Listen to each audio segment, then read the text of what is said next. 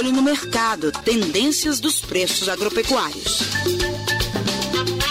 Olá, pessoal. Eu sou a Flávia Freitas, jornalista da Emater MG, e o assunto do mercado de hoje é o leite. Diferente de outros setores do agronegócio, o cenário para a pecuária leiteira neste início de ano é pouco animador. Os produtores estão enfrentando um momento de queda de preços da bebida, ao mesmo tempo que registram uma forte elevação nos custos de produção, ou seja, a margem de lucro foi bastante achatada. De acordo com o boletim do leite de fevereiro do CPEA, divulgado no dia 19 de fevereiro, o preço do leite captado em dezembro de 2020 e pago aos produtores em janeiro de 2021 registrou uma queda de 4,3% na média Brasil líquida, valendo R$ 2,00 o litro. E o pior, diz o Centro de Estudos, é que a tendência de recuo nas cotações deve persistir nos próximos meses.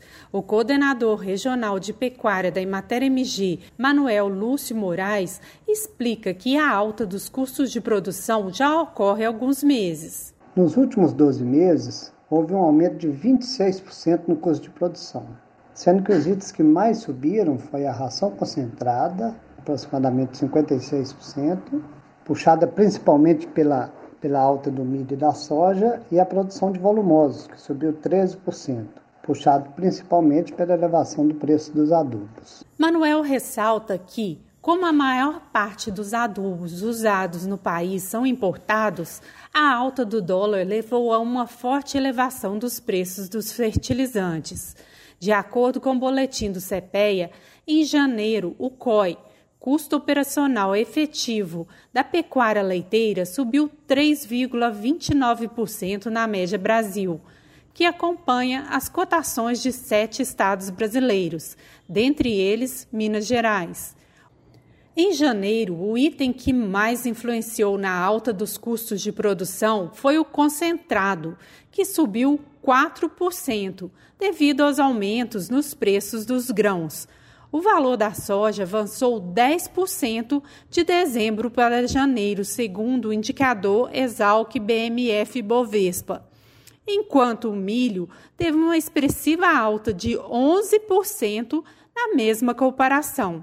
Pesquisas do CPEA mostram que em janeiro o pecuarista precisou, em média, de 41 litros para aquisição de uma saca de 60 quilos do milho, 16% a mais que em dezembro.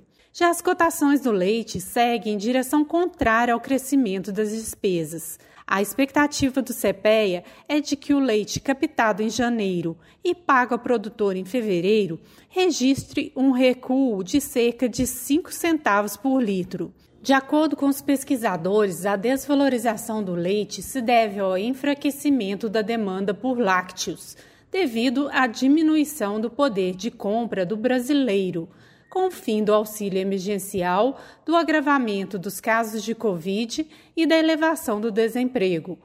Colaboradores consultados pelo CPEA informaram que, diante da instabilidade do consumo, as indústrias buscam manter os estoques controlados, de modo a evitar quedas mais bruscas de preços, tanto para os derivados quanto para o produtor. O coordenador da Emater MG diz que, diante desse cenário desafiador, é importante mais do que nunca o produtor acompanhar de perto os custos e as receitas da propriedade, para evitar prejuízos. Com a valorização das carnes e dos animais para abate, Manuel recomenda a introdução de touros de dupla aptidão, leite corte, como gozerá na vacada com isso, é possível criar bezerros de corte que sirvam como uma fonte adicional de receitas para o pecuarista de leite. É uma oportunidade de ter mais eficiência produtiva em relação aos recursos da propriedade, oportunizando diversificação de renda e simplificação do processo produtivo. Sem bezerro não há boi gordo, e atualmente o preço da arroba do bezerro tem chegado a valores recordes. Então fica aí a dica. O nosso podcast de hoje está chegando ao fim, mas você pode conferir as tendências de preços de vários produtos agropecuários no link Mercado do Estação Rural, no site da Emater MG ou no nosso canal, no SoundCloud e Spotify. Obrigado pela companhia e bons negócios. Você ouviu o Estação Rural, o podcast da Emater Minas Gerais.